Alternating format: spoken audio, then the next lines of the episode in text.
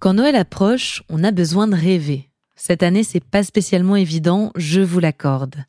En ce mois de décembre 2020, j'ai quand même voulu tenter le coup et j'ai décidé de vous proposer une saison spéciale couple royaux. Et oui, ce mois-ci, on va voyager dans le monde et à travers l'histoire pour raconter les couples marquants de la royauté, leur magnificence comme leur côté sombre.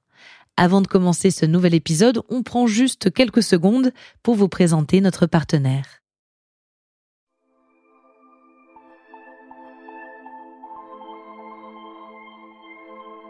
Vous avez sans doute déjà entendu parler du Bhoutan. Mais si, ce petit royaume au pied de l'Himalaya, qui ne calcule pas sa richesse en produits intérieurs bruts, mais en bonheur intérieur brut. Au Bhoutan, l'harmonie avec la nature, le respect des traditions bouddhistes passe avant tout. Si vous voyagez dans ce pays, en arrivant à l'aéroport, vous tomberez tout de suite nez à nez avec les grands garants de cette philosophie, le roi Jigme Kessar et la reine Pema. Ils sont représentés sur un immense portrait qui accueille les visiteurs. Ces souverains, jeunes et beaux, sont adulés par les Bhoutanais. J'ai voulu m'intéresser à ce couple qui semble avoir trouvé un équilibre rare entre tradition et modernité.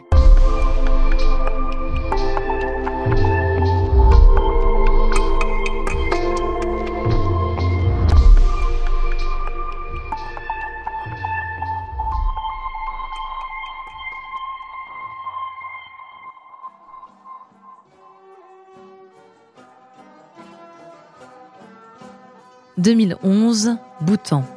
Nous sommes au début du mois d'octobre et dans le petit royaume, c'est jour de fête. Le roi Jigme Kessar se marie aujourd'hui. La célébration a lieu à Punaka, l'ancienne capitale du royaume. Pour la première fois dans l'histoire du pays, le mariage est retransmis à la télévision. Le matin de la célébration, Jetsun Pema, 21 ans, apparaît sur un cheval blanc au milieu d'un long cortège qui l'amène jusqu'au Dzong, le monastère bouddhiste. Elle arrive au son des cloches et des tambours, entourée des fleuves d'encens et sous le regard d'une foule de boutanés vêtus de costumes colorés. La scène est digne d'un beau conte ancestral. À l'intérieur de l'édifice, escortée par les moines et les officiels du royaume, Jetsun retrouve Jigme pour un rituel de purification avant le couronnement. Elle est intimidée, le visage un peu fermé, tête baissée. Rien cependant qui n'empêche son immense beauté de se révéler aux yeux de tous. La cérémonie est millimétrée, solennelle. La date du mariage a été choisie par un lama en fonction de l'alignement des planètes et des signes astrologiques des fiancés. Tout devait être parfait pour que le royaume couronne sa nouvelle reine, promise comme la plus jeune et la plus belle monarque de la planète. Quelques mois plus tôt, les Bhoutanais apprenaient son existence quand le roi Jigme annonçait leur fiançailles lors d'une session parlementaire. Ce jour-là, il dit même si elle est jeune, elle est chaleureuse et aimable de cœur et de caractère. Ces qualités, jointes à la sagesse qui viendra avec l'âge et l'expérience, feront d'elle un grand serviteur de la nation. Jetsun Pema est une jeune fille bienveillante qui me soutient et en qui je peux avoir confiance. Je ne saurais dire quel effet elle fera sur les gens, mais c'est elle, l'élu de mon cœur.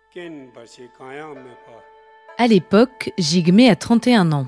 Il est roi depuis trois ans. Son couronnement en 2008 a eu un grand écho à l'étranger, surtout en Thaïlande, où la presse l'a surnommé le prince charmant. Jigme a étudié aux États-Unis puis à Oxford, où il a obtenu un diplôme de relations internationales et politiques. En tant que prince héritier, il a souvent représenté son royaume dans des cérémonies officielles à l'étranger. Une fois couronné, Jigme transforme la monarchie absolue en monarchie parlementaire. Il modernise le pays tout en protégeant les traditions bouddhistes. Le jour de son couronnement, Jigme s'adresse à son peuple. Tout au long de mon règne, je ne m'occuperai pas de vous comme un roi, mais je vous protégerai comme un parent. Je prendrai soin de vous comme un frère. Je vous soignerai comme un fils. Jigme et Jetsun se rencontrent en 2007 lors d'un pique-nique, peu de temps avant le couronnement du prince. Jetsun n'a alors que 17 ans. Elle est née dans une famille de notables bhoutanais proches du pouvoir. Elle a étudié en Inde, puis au Royaume-Uni, comme Jigme. Au Regent's College de Londres, elle s'est spécialisée en relations internationales, en psychologie et en histoire de l'art. C'est une jeune femme intelligente, à la beauté délicate. Quand ils commencent à se fréquenter, Jigme lui fait une promesse.